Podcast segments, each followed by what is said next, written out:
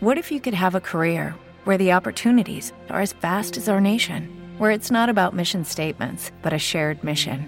At U.S. Customs and Border Protection, we go beyond to protect more than borders from ship to shore, air to ground, cities to local communities. CBP agents and officers are keeping people safe.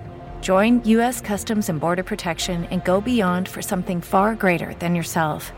Learn more at cbp.gov/careers. Onda Aragonesa. www.ondaaragonesa.com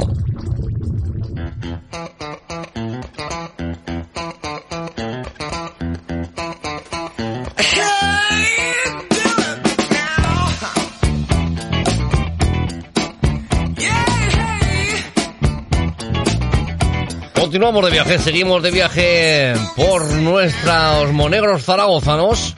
En Zaragoza, la provincia de turismo, y esta vez nos vamos a parar en Monegrillo, porque vamos a hablar con José Ignacio Giner, técnico de la empresa Jalea de Luz, dedicada a la elaboración artesanal de la miel y sus derivados. Muy buenos días, José Ignacio, ¿cómo estás?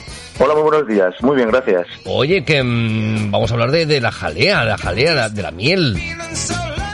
Más que de la jalea, vamos a hablar de jalea de luz, que es la empresa. Nosotros no, no hacemos jalea, pero vamos, de miel, sobre todo de miel, vamos a Miel. hablar, de apicultura. Así es, así es. Mira, el otro día además con, con una con una amiga que, que nos estaba diciendo que, que había tenido que ir a un fisio y tenía que hacer unas cosas, nos habló de eh, la apicultura. O sea, la, la apicultura, o cómo, cómo era aquello, es decir, en, en inyectarle mm, abejas, eh, en vez de agujas de acupuntura, en ponerle abejas. Digo, ostras, digo, qué cosa más rara, ¿no? Qué- qué- qué probatinas.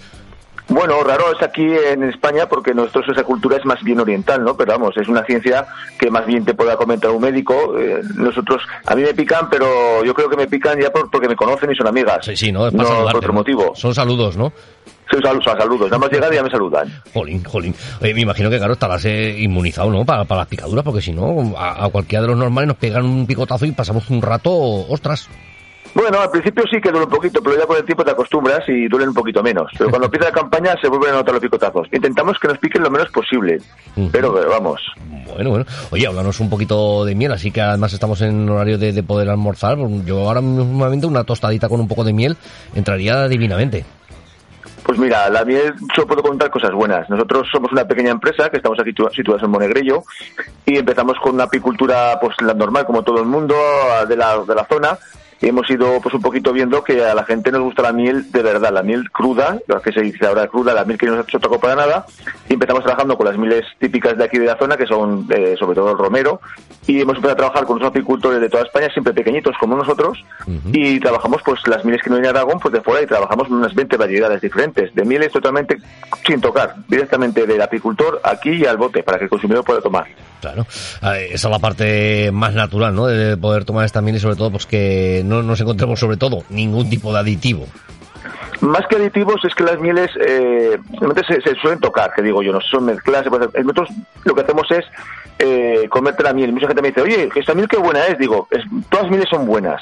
El, del momento que salen de las abejas. El problema es cuando se manipulan, cuando llegan, se calientan, se hacen cualquier tipo de, digamos, de manipulación.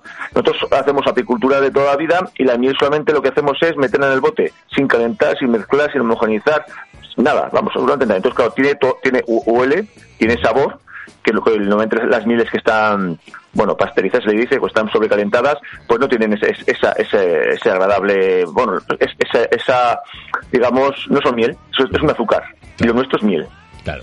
Eh, cuando hablamos de la miel, eh, evidentemente con la miel ya, nos- claro, podemos asociarla mucho a- a la parte alimenticia, pero podemos hacer muchas cosas más con la miel, ¿verdad?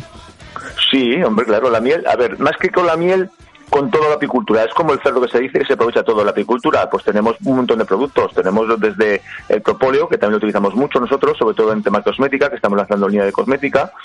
Que también se puede utilizar la cera. La cera también eh, es, un, es un elemento que, que de verdad la gente está cada vez pidiéndonos más en forma de velas, pues, pues temas espirituales o temas personales. La cera es un elemento natural muy, muy potente. También está el polen. El polen trabajamos en un polen también aquí de espa- español. Todo el polen sin, sin solo calentado un poquito para, para desecado, para deshidratado para que no se, se, estropee.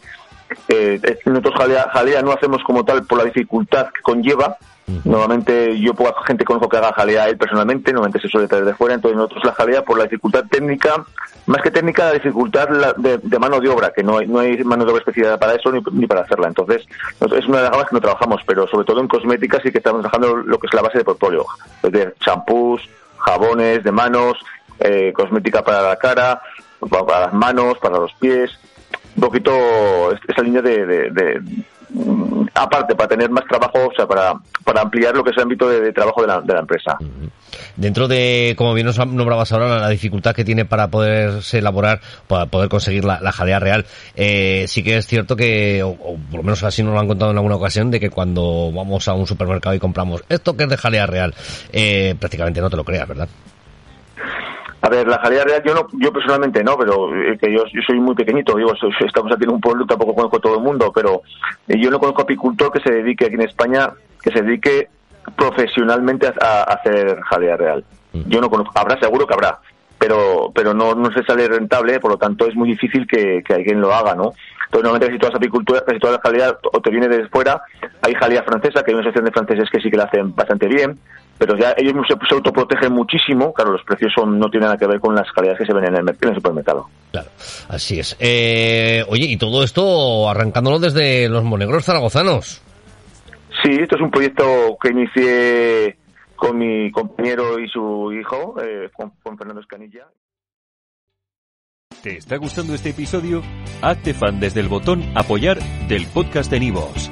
Elige tu aportación y podrás escuchar este y el resto de sus episodios extra. Además, ayudarás a su productor a seguir creando contenido con la misma pasión y dedicación.